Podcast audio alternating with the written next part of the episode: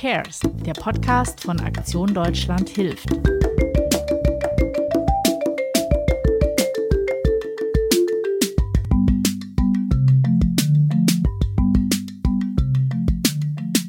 Zweiter Juli 2020.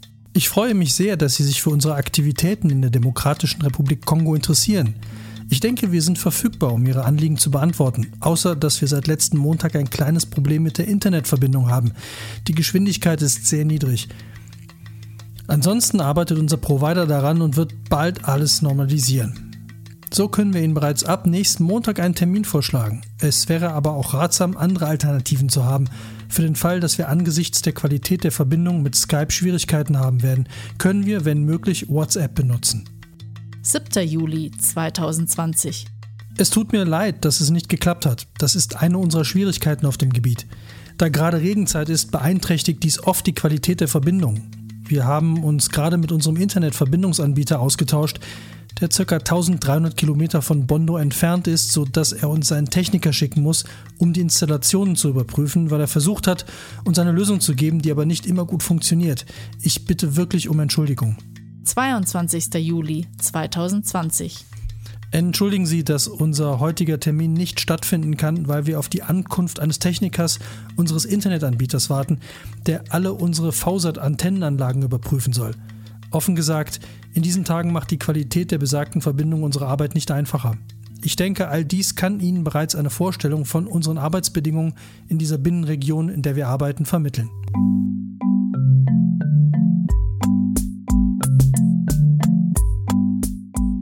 Hallo und herzlich willkommen zu einer neuen Folge von Who Cares.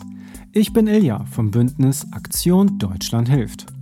Und heute haben wir mal eine etwas andere Episode für euch. Was ihr eben im Intro gehört habt, das waren übersetzte E-Mails von Claude aus der Demokratischen Republik Kongo. Er ist unser heutiger Protagonist. Mit ihm für diese Folge ins Gespräch zu kommen, das war alles andere als einfach.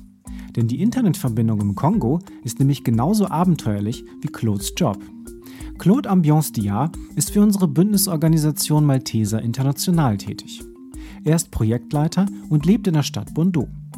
Seine Aufgabe ist es, gemeinsam mit seinem Team den Transport von ins Land eingeflogenen Medikamenten in die von den Maltesern unterstützten Krankenstationen im Landesinneren zu organisieren. Ja, Logistik. Und vielleicht fragt ihr euch jetzt, was soll daran abenteuerlich sein? Doch ich will euch sagen, es ist viel interessanter, als es klingt. Denn ihr müsst euch vorstellen, zu den Krankenstationen im Landesinneren, da führen keine befestigten Straßen hin. Und Flüsse, die ihr passieren müsst, haben auch gerne mal keine Brücken. Da kann so ein Lkw-Transport schon mal für 800 Kilometer Strecke gut zwei Wochen brauchen. Aber nur, wenn auf dem Weg nicht eine Panne passiert oder Schlimmeres, ein Überfall.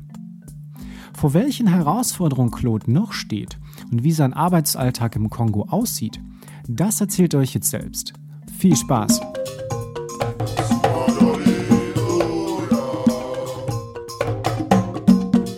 Oui, en fait, euh, bon, comme euh, je travaille avec euh, l'Organisation internationale Malteser, ich arbeite mit der internationalen Organisation Malteser International zusammen, die zum Beispiel mit der deutschen Regierung arbeitet. Angefangen habe ich 2008 als Krankenpfleger in einem Gesundheitszentrum. Und als ich eine freie Stelle als Supervisor bei Malteser International gesehen habe, habe ich mich beworben und die Stelle bekommen. So begann das Abenteuer mit Malteser International. Ab 2016 hatten die Malteser ein neues Projekt für zentralafrikanische Flüchtlinge und sie schickten mich zur Leitung dieses Projekts, das vom Auswärtigen Amt finanziert wurde. Es war ein zunächst elfmonatiges Projekt, das sich mit den Bedürfnissen der zentralafrikanischen Flüchtlinge in der Demokratischen Republik Kongo befasst hat. Ab 2016 starteten wir das Projekt für Flüchtlinge im medizinischen Bereich in sechs Gesundheitszentren. Davon ausgehend haben wir dann ein Ausstiegsprojekt gestartet. Wir wechselten vom Nothilfeprojekt zu einem Entwicklungsprojekt, das vom Bundesministerium für wirtschaftliche Zusammenarbeit und Entwicklung über einen Zeitraum von drei Jahren finanziert wurde. Unsere Zielgruppe waren die Flüchtlinge und die Menschen und Familien, die sie aufgenommen haben. Die Flüchtlinge leben nämlich nicht in Lagern, sondern bei Gastfamilien.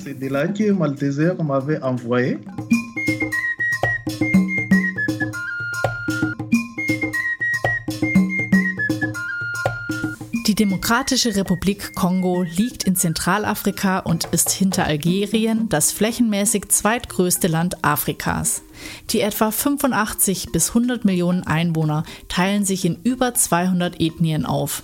Es gibt dementsprechend eine große Sprachenvielfalt, wobei die Verkehrssprache Französisch ist. Das Auswärtige Amt warnt vor Reisen in bestimmte Gebiete des Landes und vor einer insgesamt hohen Kriminalitätsrate. Im Demokratieindex findet man das Land unter den letzten drei Nationen.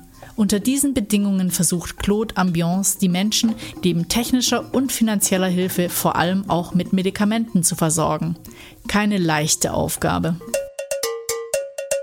Oui, euh, donc, euh, étant donné que les, les, réfugiés, comme je venais de le dire tout à l'heure, sont dans des familles d'accueil. In unserem Büro in Arivara im Nordosten des Landes nahe der Grenze zum Südsudan lagern wir einen großen Teil der Ware, darunter auch die Medikamente. In der Provinz Basuele gibt es kein Vertriebszentrum.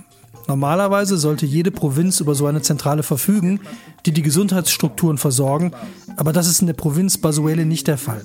Alle Medikamente, die wir hier in Bondo haben, stammen also aus Arivara. Die Medikamente werden dort vorbereitet und dann mit privaten Transportern den 1700 Kilometer langen Weg nach Bondo auf die Reise geschickt. Wenn sie dann hier ankommen, werden sie gelagert und dann an die verschiedenen Gesundheitszentren weitergeleitet. Technique et financier. Der Kontakt zu Claude gestaltet sich immer wieder schwierig. Die Internetverbindung reißt ab oder kommt gar nicht erst zustande. Nach den ersten Versuchen muss erst einmal ein Techniker aus einer weit entfernten Stadt organisiert werden. Per WhatsApp gelingt ein erster Videocall, der Tage später dann per Skype fortgesetzt wird. Ähnlich schwierig wie die Kommunikation muss man sich auch den Transport der Medikamente in die entlegenen Regionen des Kongos vorstellen.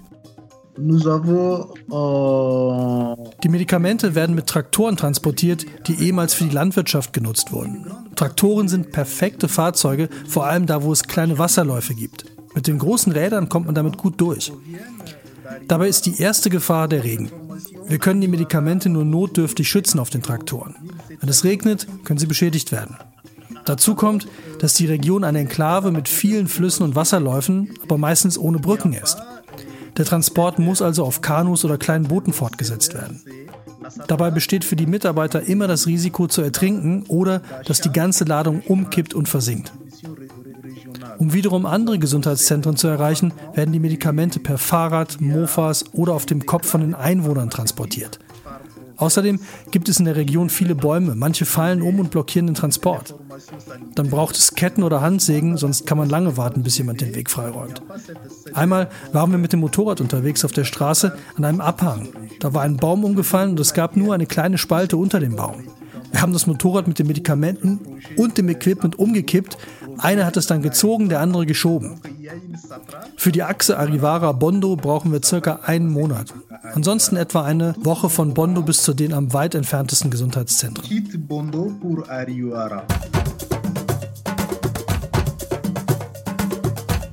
Oui, en fait, il y a, il y a des difficultés, il y a des risques. Auch die Kommunikation ist schwierig. Manchmal hat man kein Telefon oder Internet vor Ort und man hat lange keinen Kontakt zu den anderen Kollegen. Dann sind wir von der Welt abgeschnitten. Die Provinz von Basuele, in dem die Malteser International arbeiten, ist eine der ärmsten von 26 Provinzen in der Demokratischen Republik Kongo. In einer Enklave, schwierig zu erreichen und mit viel Wald. Seit 2018 ist es ruhig. Aber zwischen 2014 und 2018 gab es viele Angriffe von der ugandischen Lord Resistance Army, die an der Grenzregion direkt am Wald unterwegs war. Bis 2009 gab es auch Kidnapping, aber jetzt ist es etwas ruhiger geworden. Ja, également trois axes. Axe central, einiger Zeit taucht ein trotz allem Übel immer noch gut gelaunter Claude wieder auf dem Bildschirm auf und erzählt, wie ein ganz normaler Arbeitstag bei ihm aussieht. Bon, si nous prenons, euh, le premier axe. Ein typischer Tag. Wir arbeiten von Montag bis Freitag, von 8 bis 13 Uhr und dann gibt es eine Mittagspause bis 14 Uhr und dann arbeiten wir wieder bis 17 Uhr. Aber dazu sollte man wissen, dass es hier sehr, sehr heiß ist. Als Projektleiter bin ich ca. 70 Prozent der Zeit im Büro und 30 Prozent im Außendienst. Die Feldmitarbeiter sind aber die meiste Zeit im Feld. Sie verlassen das Büro Anfang des Monats und sind bis Ende des Monats vor Ort, bevor sie dann zurückkommen, um die Berichte zu erledigen und an den monatlichen Meetings teilzunehmen. Euh, euh.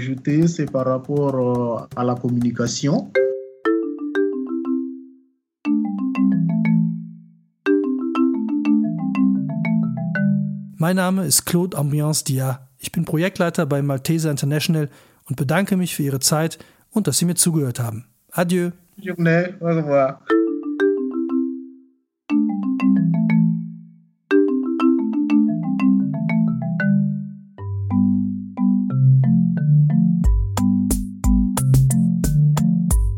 Das war Claude Ambiance Dia von unserer Bündnisorganisation Malteser International. Obwohl die Demokratische Republik Kongo so reich an Rohstoffen ist, zählt das Land wegen jahrzehntelanger Kriege, Ausbeutung und Korruption heute zu den ärmsten Ländern der Welt. Und trotzdem nimmt das Land immer wieder geflüchtete Menschen aus den Nachbarstaaten auf. Fast 20 Millionen sind heute im Kongo auf humanitäre Hilfe angewiesen. Claude und sein Team halten mit den aufgebauten Gesundheitsstationen zumindest die Basisgesundheitsversorgung der Menschen aufrecht. Wie ihr eben gehört habt, ist das alles andere als einfach. Vielleicht sollte man sich öfters ins Gedächtnis rufen, dass gefühlt an jeder Straßenecke eine Apotheke stehen zu haben eine Ausnahme und nicht die Regel ist. In der nächsten Folge von Who Cares begleiten wir Muriel Schockenhof von unserer Bündnisorganisation Arche Nova. Die junge Helferin war hautnah dabei, als im Hafen von Beirut die Lagerhalle explodierte. Sie saß mit ihrem Team im Auto und war eigentlich gerade auf der Durchfahrt in die Stadt Tripoli, und konnte letztendlich von Glück sprechen, dass die Scheiben des Autos heile blieben. So nah war Muriel der Explosion. Was Muriel im Libanon noch alles erlebt hat und wie sie das Land in den letzten Jahren mit seinen Umbrüchen und Krisen wahrgenommen hat, das erzählt sie euch in der nächsten Folge. Hat euch der Podcast gefallen? Dann sagt es weiter. Abonniert, teilt und kommentiert ihn auf Spotify, Apple Podcast oder Deezer. Ich bin Ilja von Aktion Deutschland hilft, dem starken Bündnis aus 23 Hilfsorganisationen. Bis zur nächsten Folge von Who Cares?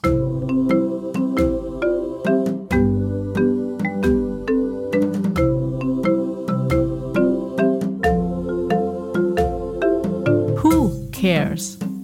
Der Podcast von Aktion Deutschland hilft.